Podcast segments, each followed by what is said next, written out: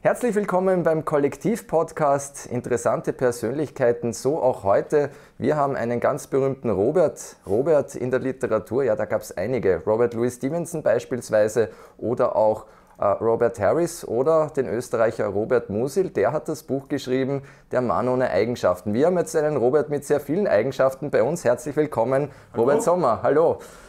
Wie sagt der Hans Gagel, schön, dass ich da bin. Schön, dass du da bist, das sagen wir auch. Wir haben äh, nicht nur einen Sport-Topmann aus äh, vergangenen Tagen, darüber werden wir reden. Wir reden natürlich auch über dein aktuelles Buch. Aber beginnen wir vielleicht in den 60er Jahren. Robert, gehen Doch, wir gleich in Medias Res. 1962. Äh, ein Herr Gorbach war damals noch Bundeskanzler, Österreich nicht bei der Weltmeisterschaft in Chile vertreten, Brasilien Weltmeister und du bist auf die Welt gekommen. Erzähl uns bitte mal was äh, über deine Anfangszeit. Was hast du noch äh, für Erinnerungen? Also ich kann mich nicht erinnern an die Geburt, also muss ich ganz ehrlich sagen, so weit geht mein Gedächtnis nicht zurück. Äh, dass die Fußball-WM war, weiß ich kann mich erst ein bisschen zu spät erinnern. Also richtig eingestiegen bin ich ins Leben so 1968. Da kann ich mich wirklich an viele Dinge erinnern, wie so der Prager Frühling war und wie ich zum ersten Mal gesehen habe, wie meine Eltern und all das ganze Umfeld, auch meine Verwandten, die Freunde meiner Eltern, Angst gehabt haben, dass jetzt die Russen einmarschieren. Mhm. Das wirst du noch nicht wissen. Zu dem Zeitpunkt ja. warst du noch in Sicherheit im Himmel und hast gewartet auf deine Geburt. Brav. Aber damals hat man zum ersten Mal richtig Angst gehabt. Und das habe ich eigentlich nie vergessen und deswegen kann ich auch jetzt auch so mitfühlen mit, mit Nationen, die halt überfallen werden, wie zum Beispiel die, die Ukrainer und mhm. sehe das vielleicht auch ein bisschen anders als so manch anderer. Also du warst damals so eine Art äh, Jung-68er, könnte man sagen. Ja, allerdings ohne Joint, das habe ich nicht ohne gemacht. Also mit sechs Jahren war es auch ein bisschen blöd gewesen. Wie bist denn du dann eigentlich äh, zum Thema Sportjournalismus gekommen? Wie hat sich das äh, dann ergeben? Naja, es hat sich insofern ergeben, als ich als FC Bayern-Fan auf die Welt gekommen bin. Das wird dich jetzt vielleicht wundern, weil ich ja Wiener bin. Aber nicht am Weißwurst-Äquator. Das nicht, aber wahrscheinlich hat meine Mutter, die eine sehr lebenslustige Frau war, in der Schwangerschaft Weißbier getrunken, sonst kann ich mir das nicht vorstellen, weil wie du ja selber weißt, in Wien ist man Rapidler oder Austrianer, alles andere gibt es nicht. Hat mir aber auch sehr geholfen, denn als ich dann später in die, ins Gymnasium kam, äh, kommen dann immer die Großen runter aus der Oberstufe, die alle viel größer sind, und fragen die schon ein bisschen mit der Faust oder der flachen Hand, bist du Rapidler oder bist du Austrianer? Ja. Und die, die das Falsche gesagt haben, haben dann eine, eine leichte Watsche gekriegt, wie man in Wien sagt. Ich habe gesagt, FC Bayern. Und ja, oh, wurscht, Würstel, armes Würstel, wir haben sie immer nur lassen. Und so kam ich einfach dazu, dass ich alle Zeitungen gelesen habe, auch schon früh die Deutschen. Ja. Und so kam ich eigentlich zum Sport und es gab für mich eigentlich, seit ich denken kann, nur zwei Berufswünsche. Also nicht Indianer, ist politisch unkorrekt, also First American. Kommen wir noch dazu. First American oder Native American oder Cowboy. Das hat mich nie interessiert, Astronaut. Ich wollte nur Sportjournalist werden und Schriftsteller. Und beides ist mir geglückt. Beides ist dir geglückt, aber du hast in deiner Jugend, was ich auf deiner Homepage äh, gelesen habe, dich auch im Sport ausprobiert. Ich glaube, im Langlaufen warst du. Na, Langstreckenlauf. Langstreckenlauf. Also Langlauf ja. ist in Wien, es war zwar ja. mehr Schnee als jetzt, war wenig. Ich war bei Ulze Wilczek, das war damals ein sehr bekannter, einer der besten Wiener Leichtathletikvereine oder österreichischen sogar und war dann als Höhepunkt meiner Karriere Wiener Landesmeister über 5000 Meter. Also ich war, habe ich da auch so die Vision gehabt, Olympiasieger zu werden, aber ja, dazu war ich dann doch zu untalentiert, aber es hat mir sehr viel gebracht, das Laufen. Ich laufe bis heute und gerade in unserem Geschäft lebt man ja sehr ungesund. Und diese Zähigkeit, dieses Never Give Up, dieses immer weiter, das man im Langstreckenlauf und im Mittelstreckenlauf lernt, hat mich schon fürs Leben auch geprägt, muss man sagen. Wäre übrigens ja mal ganz tolle Geschichte, wenn wir mal wieder einen Leichtathleten, gerade was die Laufbewerbe betrifft, hätten, wie einen Andreas Berger oder bei den Damen die Steffi Graf. Da warten wir jetzt eigentlich schon viele Jahrzehnte. Ja, ich werde es nicht mehr sein. Also, da gebe ich die Hoffnung auf, aber vielleicht entdecke ich ein, ein Talent, das das tut. Aber leider ist der Leichtathletik kein Insport. Und die Leichtathletik in Österreich ist komplett am Boden. Sieht man ja auch bei Olympia. Eine, eine, eine Ausnahme haben wir, unseren berühmten Diskuswerfer. Aber gerade im Laufen sind wir de facto nirgends, was schade ist, weil die Volksläufe, siehe Wiener City Marathon, das boomt ja. ja. Aber in der Spitze sind wir nirgends. Leider. Leider. Bei dir ist es aber dann äh, richtig gut gelaufen, kann man sagen. Du mhm. hast ja dann relativ schnell auch den Aufstieg geschafft und hast dann bei der größten Tageszeitung des Landes äh, den Durchbruch auch geschafft, bei der Kronenzeitung.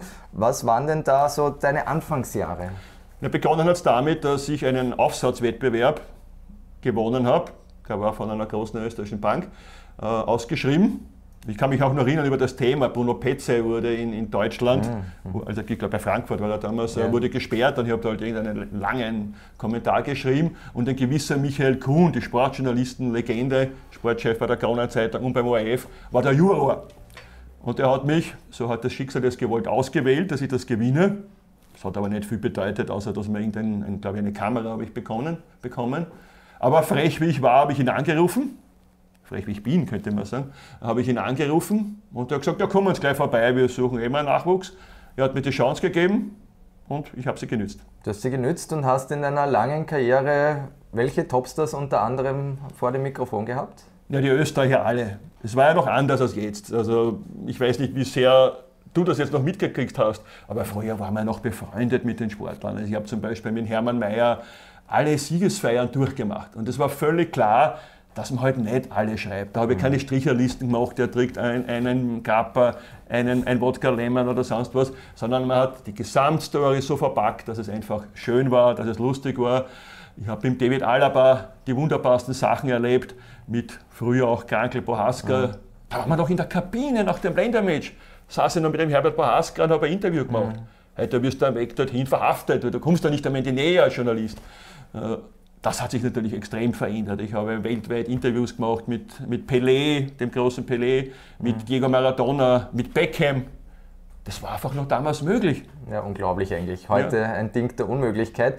Wer war denn von all diesen Sportpersönlichkeiten, von den Damen äh, wie auch von den Männern, der die prägendste Persönlichkeit, würdest du sagen? Kann ich gleich beantworten, nicht nur weil ich äh, zur Familie des FC Bayern München gehöre. Es war Franz Beckenbauer, das ist Franz Beckenbauer.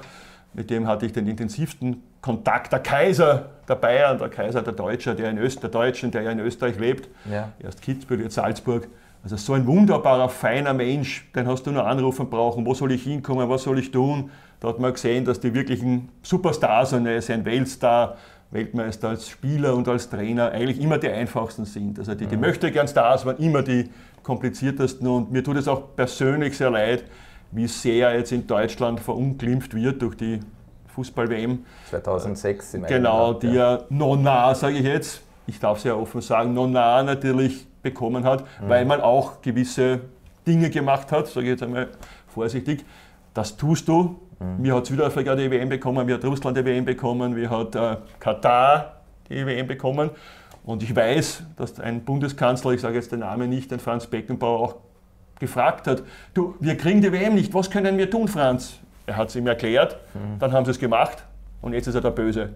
Könnte, war, könnte, ein Kanzler sein, der eine Nähe zu, zu Russland hat. Zumindest keine ausdrückliche Ferne. Okay.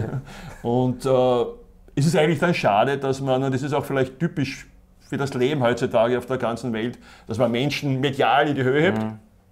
in der Nähe von Gott, und dann bei der kleinsten Kleinigkeit zerstört mhm. und zum Teufel macht. Wird er wieder fallen gelassen, ja. Und vor allem Franz Beckenbauer geht es ja gesundheitlich jetzt auch äh, seit einigen Jahren nicht so hat gut. Hat sehr gelitten darunter, ja. also ein bisschen Kontakt habe ich noch. Er hatte einen Augeninfarkt, wusste gar nicht, dass es so etwas mhm. gibt, das ist ähnlich wie ein Herzinfarkt.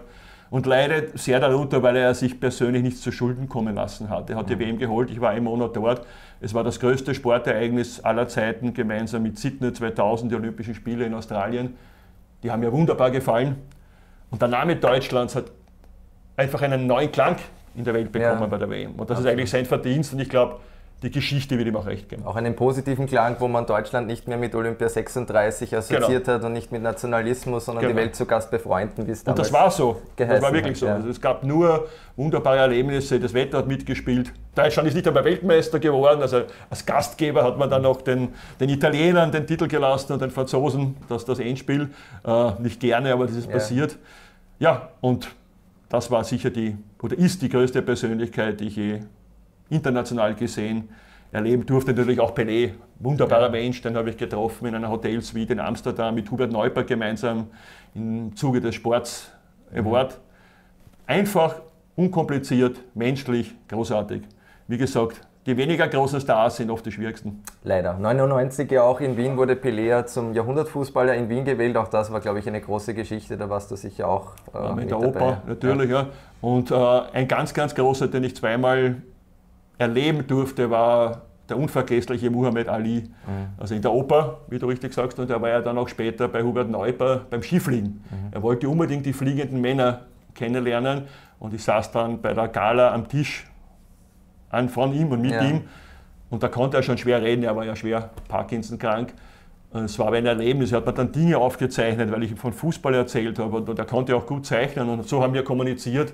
Also mir rinnt es heute noch kalt über den Rücken, wenn ich an den unverwechselbaren, großartigen Muhammad Ali äh, denke und bin auch sehr dankbar und demütig, dass ich das alles als kleiner Leopoldstädter äh, erleben darf und durfte. Von der Leopoldstadt raus in die große Sportwelt. Wie viele äh, Fußballweltmeisterschaften, Olympische Sommer-, Winterspiele, Europameisterschaften und andere große äh, Sportveranstaltungen hast du denn in deinem langen Leben als, als Sportreporter besucht? Na, wenn man die Großen und die Kleinen zusammenzählt, waren sicher so um die 100. Das waren ja dann Handball-Weltmeisterschaften. Ich bin mit Gunnar Prokop, den legendären Damenhandballtrainer, habe ich den ganzen Ostblock bereist, äh, war in Russland, wo man normal nicht hinkommt. Ich war in, in, in Wolgograd, im ehemaligen Stalingrad mit ihm, ja. im kompletten Norden Europas haben wir abgegrast. Ich war dabei, als sie WM-Dritter wurden, EM-Dritter, also so um die 100 Ereignisse, kleinere wie im Handball-Europameisterschaften oder größere wie Fußball-Weltmeisterschaften waren schon sicher so um die 100. Es hat dann irgendwie so 2016, habe ich ein Schlüsselerlebnis gehabt, wenn ich das sagen darf, in Rio bei den Sommerspielen. Da war eine ja. nette Schwimmerin oder Synchronschwimmerin, glaube ich, war es. Und die war total freundlich und nett. Und ich habe so in der Mixzone mit ihr gesprochen und die hat mich behandelt wie einen alten Mann. Nicht, nicht böse, nicht ungut. Ja. Nur, das wirst du euch auch irgendwann einmal erleben. Du ja. bist ja nicht nur im Sport, du hast ja, Gott sei Dank Politiker auch, die werden auch immer älter. Aber Sportler bleiben immer gleich jung. Mhm. Du wirst immer älter und da kommen immer neue Sportlerinnen und Sportler. Die sind, wenn du Pech hast, 16, wenn du Glück hast, 20. Und da habe ich gemerkt, es ist vorbei, die redet eine Sprache, am Ende hat sie nur gesagt, passt aber eh auf auf dich, dass da nichts passiert. Und so oh da habe ich gemerkt, ich muss Schriftsteller werden, es ist vorbei. Das heißt, das war dann für dich so ein Fingerzeig äh, raus aus den Sportbecken und überhaupt aus äh, den Sportredaktionen hinein in etwas Neues, in ein neues Kapitel. Es hat sich auch die Medienlandschaft verändert, das, was ich jetzt erzählt habe, diese vielen Kontakte, die es gibt. Äh, ich glaube, deine Generation kennt das ja so in der Form schon gar nicht mehr und die neue Generation überhaupt nicht mehr. Also es gibt jetzt also gezählte 47 Pressesprecher für jeden Superstar und vielleicht vier Pressesprecher für ein weniger großes Star.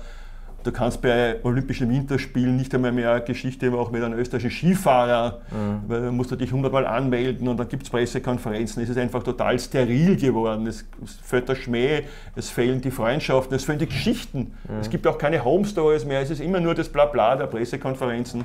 Äh, war eigentlich nicht mehr mein Ding.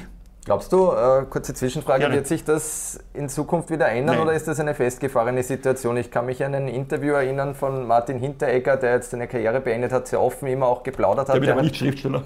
Das, das nicht, der hat genug andere Dinge äh, zu tun, hat aber gemeint, beim David Alaba beispielsweise ist es so, seit zehn Jahren sind die Interviews immer gleich, bei Sieg, Niederlage, Remis, du weißt schon vorhinein, was er sagt. Glaubst du, äh, wird sich das irgendwann ändern oder müssen wir alle damit leben, auch als Zuhörer, ähm, dass das so Situationen sind und dass die, die Dinge eben stromlinienförmig verlaufen? Als Freund der Familie Alaba muss ich sagen, nicht nur der David, der David ist halt unser ja. Aushängeschild, das ist ja überall so. Am Weg zum Interview geht der Presse- oder Mediendirektor des Vereins mit und sagt ihm, was er erklären mhm. dort soll, er hat keinen eigenen Willen mehr. Es gibt Firmen, die die Sportler sponsoren, die schicken aufs, aufs Handy, sagt das, sagt das, sagt mhm. das. Wenn ein Skispringer 47. wird und sich fürchterlich ärgert und fluchend tät, erzählt er, das Leben ist schön, ich fliege durch die Welt. Ne? Ja. Kannst du nicht mehr hören, der Hermann Mayer hat zumindest nur das Götz-Zitat gesagt, nein, es wird sich nicht mehr ändern, die Gesellschaft ist so, da sind wir vielleicht schon, ist vielleicht sogar Übergang zur übertriebenen politischen Korrektheit, man darf seine Emotionen nicht mehr sagen. Beim Skifahren, wenn dich einer schlägt, du stehst dort, einer fährt schneller, die müssen applaudieren. Der ärgert sich, der ja. hat Magenkrämpfe vor Zorn. Warum darf er das nicht zeigen? Wenn ein Fußballer sich Leiberl auszieht, kriegt er die gelbe Karte. Warum?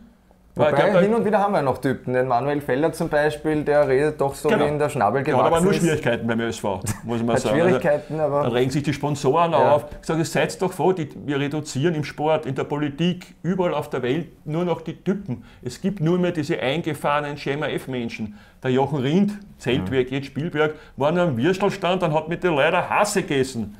Heute kommen die Superstars eingeflogen im Hubschrauber von irgendwo, werden mhm. abgeschirmt von 47 Bodyguards. Nein, das wird sich nicht mehr ändern.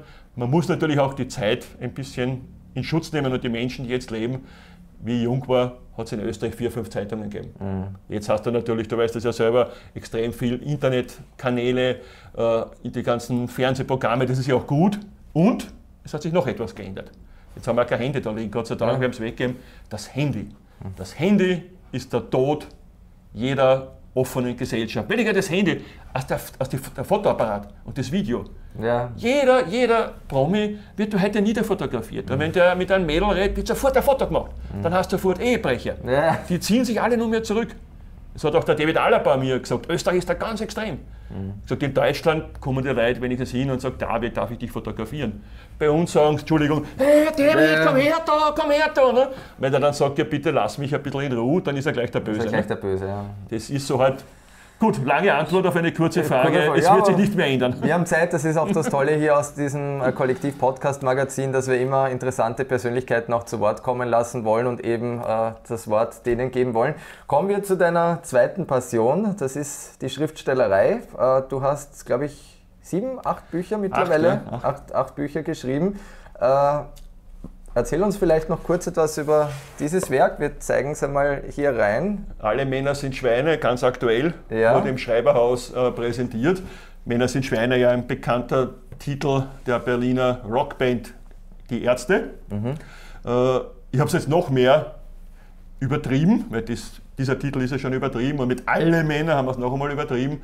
Es geht eigentlich passt zu dem bisherigen Gespräch, was wir geführt haben. Es sind satirische Betrachtungen der übertriebenen, darauf lege ich Wert, der übertriebenen politischen Korrektheit. Also es ja. ist ein ernstes Kapitel drin am Beginn, am Ende auch. Warum ich das erkläre, indem ich das erkläre, warum ich das geschrieben habe. Und in der Mitte ist geballte Satire und ich habe schon relativ viel Feedback bekommen also Männer und Frauen, vor allem Frauen, lachen im Bett wieder mal über mich, wenn sie das haben. Also nicht mit mir, nicht das über mich, sondern mit meinem Geschriebenen. Humor ist auch sexy, ne? Humor ist auch sexy. Ich kann ja. über mich selber lachen, das ist ja auch ganz wichtig. Passiert auch in diesem Buch. Und ja, so gefällt es mir, die Leute sollen wieder lachen. Das ist wichtig. Du hast aber auch, äh, bevor wir auf das Buch ein bisschen eingehen, gesagt, du willst äh, extra auch, äh, oder nicht extra, du willst nicht vereinnahmt werden von irgendwelchen Rändern politischer Natur, die das Ganze missinterpretieren können. Du sagst natürlich, es muss eine Gleichheit geben zwischen Mann und Frau. Also das ist eigentlich etwas, worüber man gar nicht diskutieren muss, aber hin und wieder muss man es leider ja. noch immer. Und du willst nicht von den Falschen vereinnahmt werden. Genau, eine große österreichische Tageszeitung, da war ich sogar am Cover hat den Titel gemacht Satirische Gratwanderung. Ja. Und das stimmt auch, das war mir auch bewusst, das war uns auch im Verlag bewusst, das war völlig klar, dass du natürlich auch Applaus von der falschen Seite bekommen kannst. Aber deswegen habe ich ja diese zwei ernsthaften Kapitel geschrieben. Und es steht auch hinten schon, also am, am Buchrücken kann man schon lesen, ich bin ein Verfechter der liberalen Demokratie, aber ich habe Sorge, dass durch diese übertriebene politische Korrektheit, dass durch die Sprachpolizei, dass jedes Wort jedes Wort auf die Waagschale gelegt wird, dass die Mitte uns wegbricht mhm. und dass die Ränder gestärkt werden. Ich will nicht nur sagen am rechten Rand, sondern auch am linken Rand. Mhm. Dass die, man sieht sie auch bei Wahlen, ne? dass sie auch im, auf beide Seiten gestärkt werden, dass die Leute schon nicht mehr hören können, dass die Leute gewisse Artikel nicht mehr lesen können, weil da sind Sternchen, da sind äh, Doppelpunkte, da steht innen. Jeder normale Mensch hilft doch im Haushalt mit wenn er kein gefasst ist. Jeder Mensch, jeder Mann, wenn er ein bisschen Hirn hat und ein bisschen Herzensbildung, wird eine Frau auf Händen tragen. Aber ich muss nicht bei jeder Gelegenheit gendern. Und es, darfst, es geht ja nicht nur ums Gendern, es geht ja, ja um das Geschlechtsneutrale. Du darfst ja. nicht mehr Polizist sagen, du musst Polizeikraft sagen. Ja. Du darfst dann nicht mehr bemuttern sagen, da geht es ja um Frauen. Es muss ja. geschlechtsneutral sein, du musst fürsorglich sagen statt bemuttern. Du darfst dann nicht mehr mit einem Winnetou anschauen. Warum weiß ich nicht, weil für mich als Bur wie du da gesehen haben, ja, ja, natürlich. war das die Freundschaft zwischen zwei verschiedenen, also Angehöriger zwei verschiedener Völker. Ja, ja, Gibt ja nichts Schöneres, ja. ist jetzt auch schon rassistisch.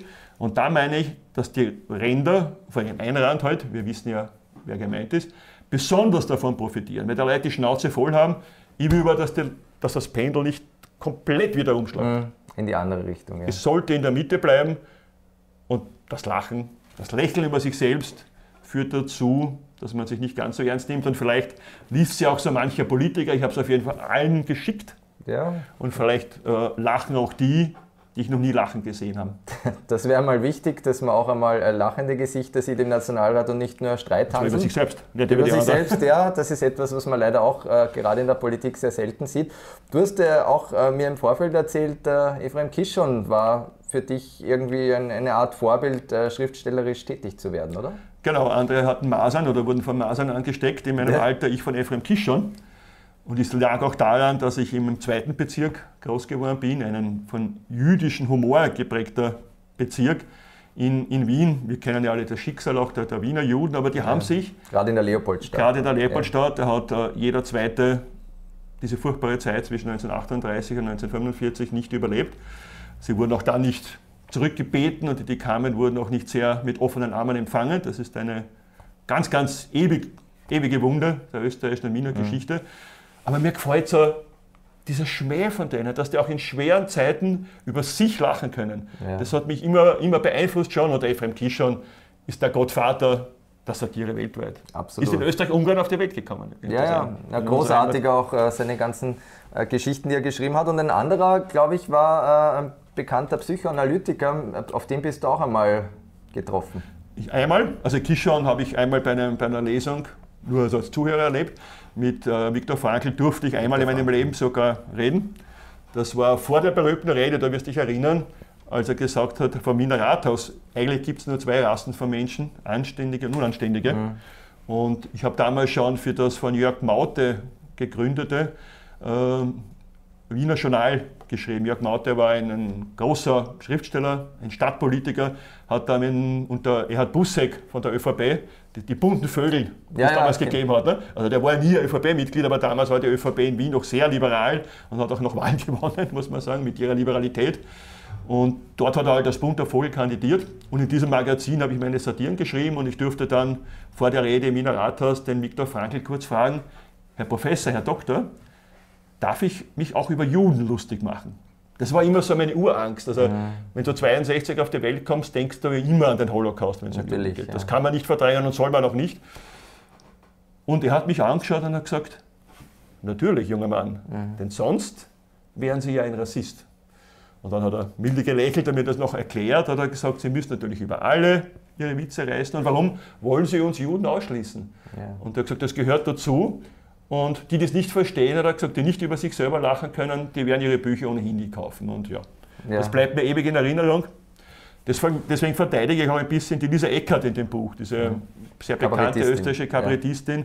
die zum Beispiel in Deutschland, gerade in Berlin, auch ausgeladen wurde von Lesungen, von Auftritten, weil sie sehr exzessive Witze über Juden macht. Ich zum Beispiel der 1962 auf die Welt gekommen bin, nicht machen würde. Mhm. Ich traue mir es nicht. Ja. Das wäre ich auch nie. Aber sie ist so spät geboren und so weit weg von diesen Verbrechen, dass sie schon wieder darf, dass sie jetzt überhaupt gar nicht daran denkt. Und sie macht jetzt keine Witze über den Holocaust, um ja. Gottes Willen, das war ja furchtbar und das würde ja jeder ablehnen. Den, den jüdischen Witz gibt es ja zum genau, Beispiel auch. Genau, den, den jüdischen Schmäh. Ja.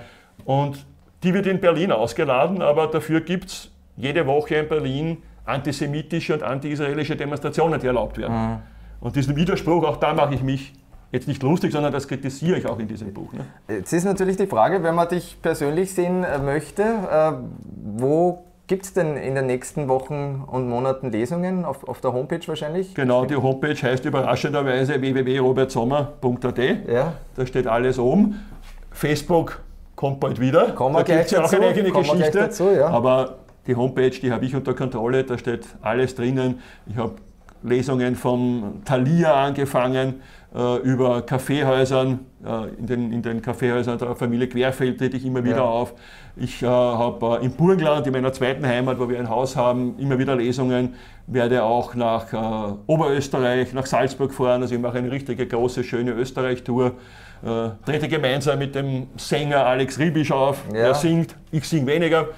ich lese vor und erzähle aus meinen Büchern. Also es wird ein lebhafter Sommer werden, wie meinst du das Wort? Ein, ein heißer Sommer. Ein heißer Sommer, jetzt auch schon im Frühjahr. Äh, vielleicht auch noch ganz interessant, bevor wir auf Facebook kommen, ja. wenn man dich googelt, äh, findet man einen Robert Sommer, der ist aber 10, 11 Jahre älter. Und ist, Kommunist. Und Kommunist, das ist aber ein Foto von dir dabei, da sieht man auch, auch Google irrt sich manchmal. Ne? Das, ist ein, ein, ein, lieber Wegbegleiter von mir. Ja. Der Robert Sommer war, also der ältere Robert Sommer war früher bei der Volksstimme, das war das ja, kommunistische Zentralorgan. Ja, hat dann äh, den Lim Augustin gegründet, die Obdachlosenzeitung, also die finde ich ja sehr gut. Und wir wurden einmal von einem Radiosender gebeten, dass wir gemeinsam diskutieren und ich habe mal geglaubt, wir befetzen uns. Ich war damals noch bei, der, bei einer Zeitung, die halt eher, bei der Kronenzeitung, die halt eher, sagen wir so höflich formuliert, konservativ ist und ja. eher halt das bürgerliche Lager anspricht und auf der anderen Seite der Kommunist. Aber wir haben uns in der Sekunde gut vertragen. Er ist ja auch Künstler, auch Schriftsteller. Wir haben immer noch Kontakt. Und ist eine, eine gute Beziehung, dass es zwei Robert Sommer in Wien gibt und das macht uns nichts aus, wenn wir gelegentlich Mails kriegen, die eigentlich für den anderen bestimmt sind. Hätte eigentlich nur gefehlt, dass ein Bravo auftritt jetzt noch bei der Dr. Sommer Seite. Ne? Das war, das, der war der wichtigste Mann in meinem Leben. Ja. Der hieß auch Sommer, also nicht so wie der Bayern-Tormann, der ist ja. weniger gut. Der Dr. Sommer von Bravo hat ja Generationen Absolut. von Buben und Mädchen aufgeklärt. Aber es hat sehr lange gedauert immer, weil damals gab es noch kein Internet. Also man hat hingeschrieben, Monate später kam dann der Brief zurück, dann war es dann meistens Hast du, glaube ich, auch ein Buch geschrieben zu, zu, dem, zu der, so einem ähnlichen Thema? Ne? Der Sexologe, wo Sexologe, ich mich auch ja. über den Dr. Sommer lustig mache. Äh, jetzt kommen wir von der Aufklärung zu einem Thema, das auch durchaus äh, aufklärenswert ist, nämlich zu deiner Facebook-Seite. Da gab es eine ganz kuriose Geschichte, vielleicht für all jene, die jetzt gerade zuhören. Äh, der Mann neben mir wurde für einen Islamisten gehalten, ist das richtig? Der Islamist ging ja noch für einen islamistischen Terroristen sogar, ja. der mitten in der Nacht, man schaut in der Nacht nicht auf die Facebook-Seite, Seite, haben ein, hat eine islamistische Terrorzelle in Indonesien mein, mein Profil gehackt, also mein Passwort, und hat im Titelbild so wahnsinnige islamistische hm, Selbstmordattentäter mit Sprengstoffgürtel und Botschaften gepostet. Mhm. Als ich das in der Früh gesehen habe, wollte ich es immer natürlich wegtun. No, na. Kam aber wieder das, also die haben eindeutig mein Passwort geknackt. Es kam auch von Facebook der Hinweis. Aber am gleichen Tag wurde ich äh, gesperrt auf Lebzeiten, weil ich eben gegen die Gemeinschaftsstandards von Facebook verstoßen hätte, dann hast du keine Chance mehr. Mhm. Dort gibt es, es gibt keine Hotline, mit der ein normaler Mensch reden kann. Mhm. Du schreibst dann irgendwo auch schon auf einer Mailadresse hin, aber computergesteuert kommt zurück. Sie haben gegen die Gemeinschaftsstandards verstoßen und sind daher ständig gesperrt. Dann habe ich meine Kontakte heute ein bisschen versucht äh, spielen zu lassen, kam dann auf eine Firma, die gemeinsam mit Medienanwälten sich darum kümmert. Das ist jetzt auch passiert. Wir haben eine Klagsdrohung an Facebook geschickt. Also es gibt, dürfte doch auch Menschen geben, die dort arbeiten, ja. nicht nur Computer. Und jetzt kam dann vor kurzem ein E-Mail an meine Anwältin, dass das wieder freigeschalten wird, dass sie den Fehler quasi einsehen. Also die wollten sich jetzt nicht auf eine Millionenklage einlassen, denn ich brauche sie auch beruflich. Natürlich, es kommt also wieder zurück. Aber ja. schon erstaunlich, dass das Wochen oder Monate lang eigentlich dauert, bis hier überhaupt eine Antwort einmal erfolgt. Ja, schon über einen Monat her. Und wie gesagt, das dauert eine Weile, bis du dann resignierst. Dann habe ich gedacht, ich pfeife drauf.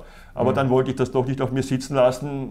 Ich, ich kenne einen Kollegen von mir, der hat am, am, September 11, am Tag, an dem das fürchterliche Verbrechen war in New York und in. Washington, das hat die Terroranschläge, zufälligerweise in der Früh Geld an einen amerikanischen Freund überwiesen.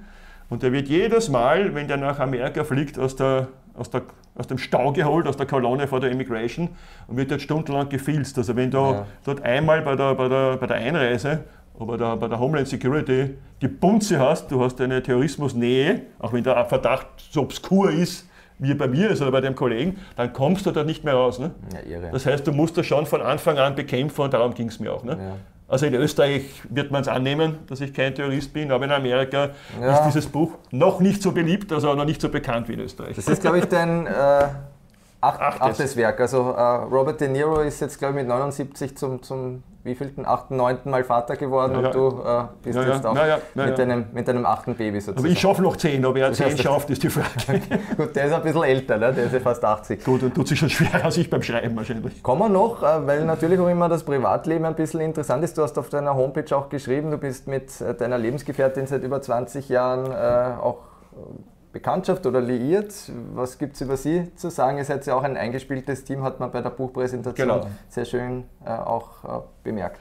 Also wir sind sogar noch länger zusammen. Also wir, haben, wir waren 25 Jahre lang ein Paar, nachdem wir uns schon 10 Jahre vorher oder 15 Jahre vorher gekannt haben, so aus dem Freundeskreis. Die Karin. Die Karin, genau. Ja. Dann waren wir 25 Jahre lang ein Paar und dann, dann haben wir sich gedacht, ja, silberne Hochzeit ist es ja quasi.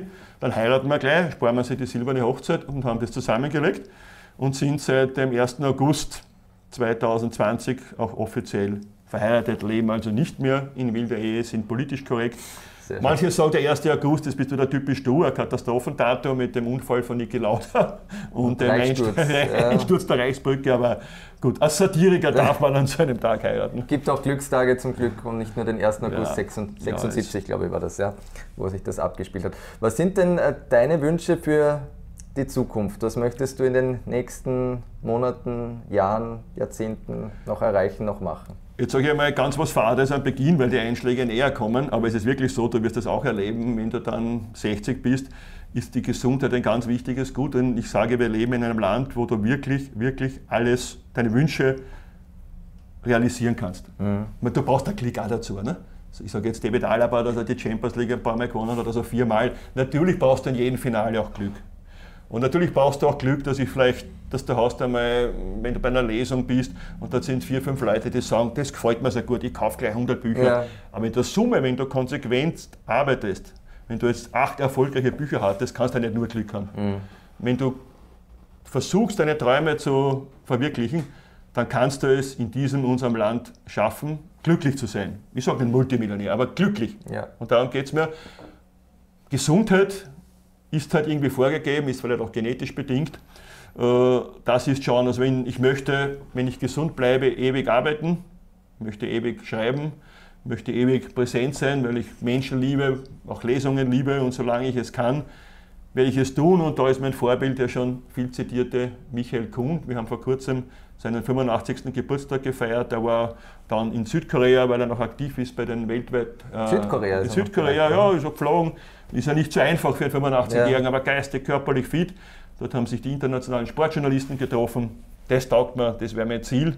Da brauchst du ein bisschen einen Klick, dass du gesund bist. Absolut. Oder Bestimmung, den lieben Gott, das Universum, aber was auch immer. Du hast ein Thema angesprochen, über das wir auch noch kurz plaudern, das habe ich auf deiner Homepage gelesen. Ein großes Hobby ist auch das Reisen. Du warst ja schon auf allen Kontinenten und in wie vielen Ländern dieser Erde? Ja, ich gehöre nicht zu denen, die sie mitzählen, auf jeden ja. Fall in allen Kontinenten, in allen europäischen Ländern. Also vielleicht wird sich wieder eins neu gründen wie Katalonien. Ja. dann fahren wir dort extra wieder Schottland, dann fahren wir wieder hin. Äh, ich bin natürlich am meisten in München durch den FC Bayern.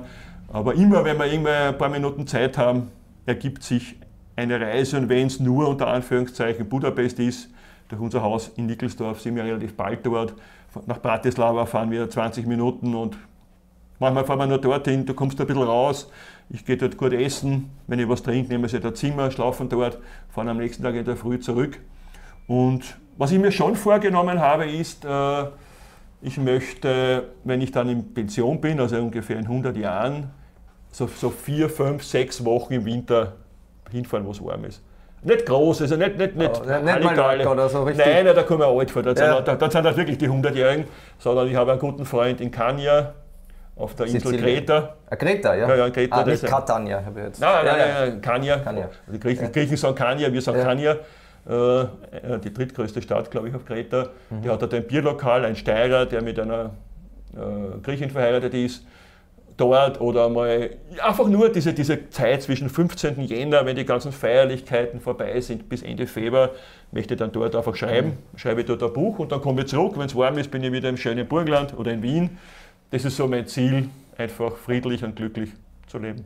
Das ist ein schönes Schlusswort. Vielen Dank, Amen. lieber Amen, Amen sagen wir auch. Also dieses Buch ab sofort überall erhältlich und wenn Sie sich informieren wollen, dann auf die Seite von Robert Sommer AT oder com. AT, wir AT, sind Österreicher. Wir sind Österreicher. www.robertsommer.at.